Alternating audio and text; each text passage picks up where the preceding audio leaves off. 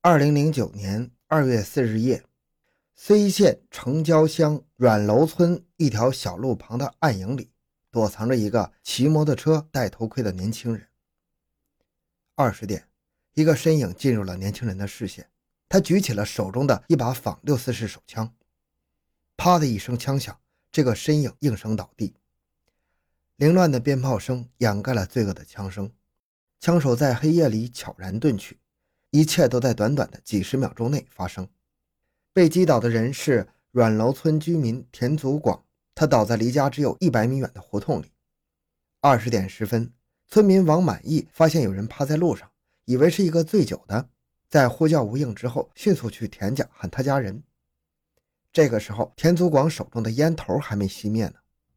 幺二零救护车赶到之后，发现田祖广已经没有了生命特征。村民这才拨通了幺幺零报警电话。接到报警之后，睢县公安局局长王连生、副局长张涛立即带领刑警大队民警赶赴现场。由于村民及医护人员多人多次出入，现场破坏严重。经解剖，法医在尸体内发现了一枚子弹。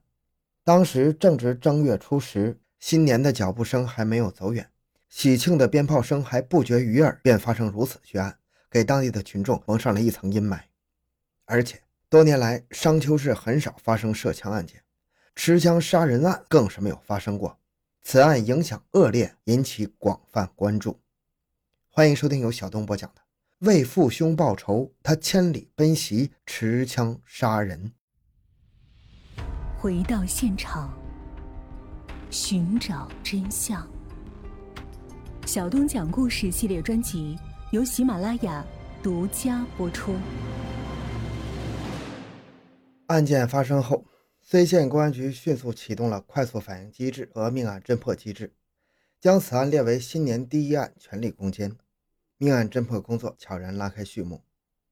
田祖广，四十七岁，在新乡市梅田地质勘探队工作，只在逢年过节的时候回家，平时在家时候很少。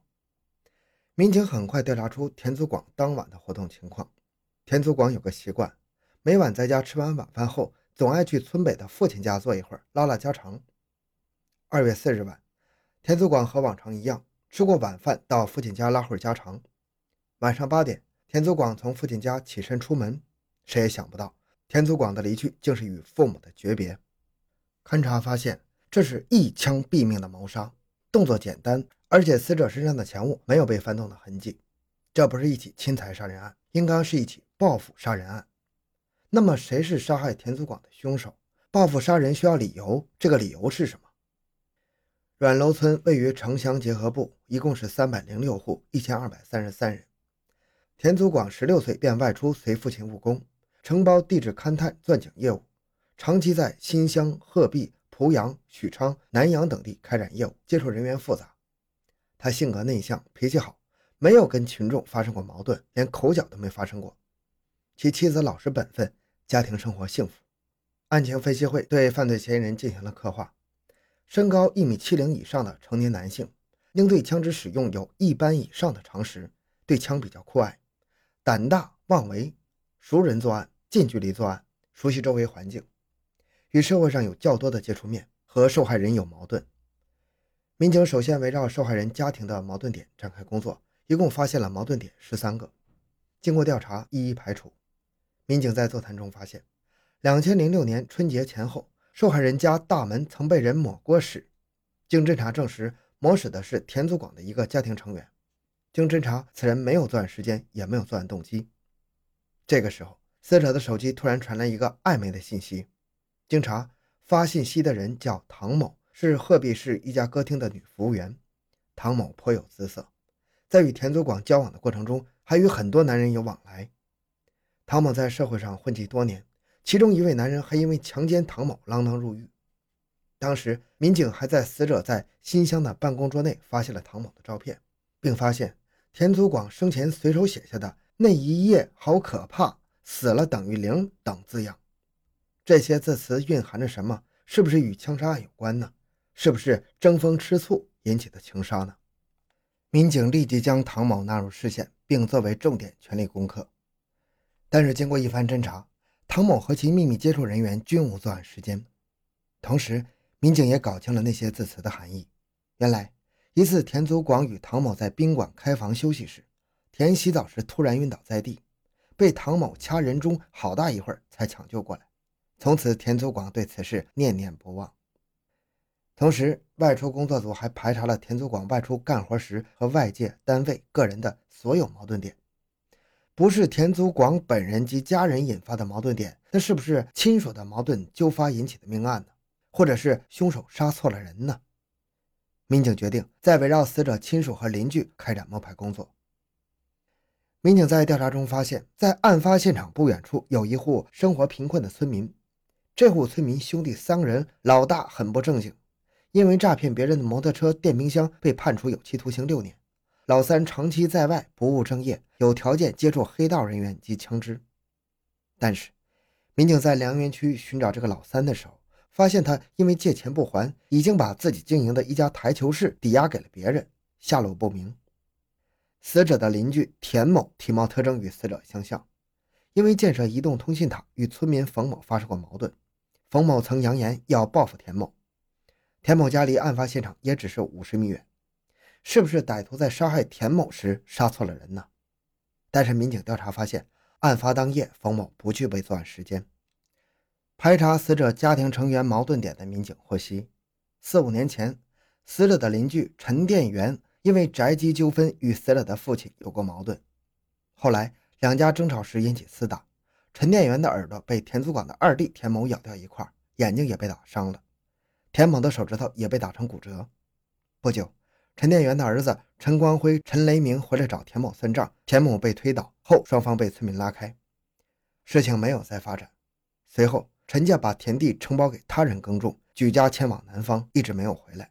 陈家在阮楼村单门独户，民警与该村民所有的村民座谈，均没有发现陈家的蛛丝马迹。但是经过仔细甄别，局长王连生从重达二十多公斤的案卷中发现，陈家的这个矛盾点不容忽视。随后，他发出命令，务必找到陈家人的下落。据村民反映，十五年前，陈店员离婚。又娶了一个妻子，叫刘某。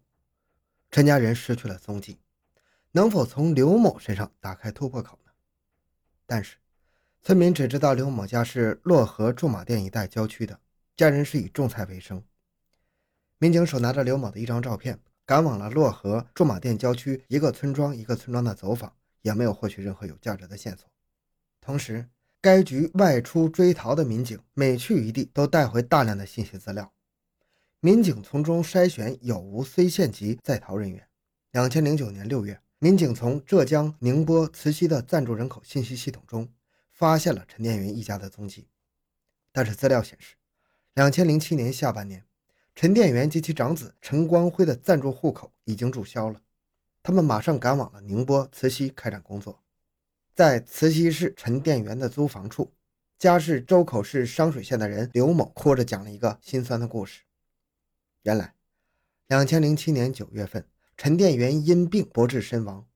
同年十二月二十八日，陈光辉又在慈溪市开摩的拉客的时候，与一辆机动车相撞，经抢救无效死亡。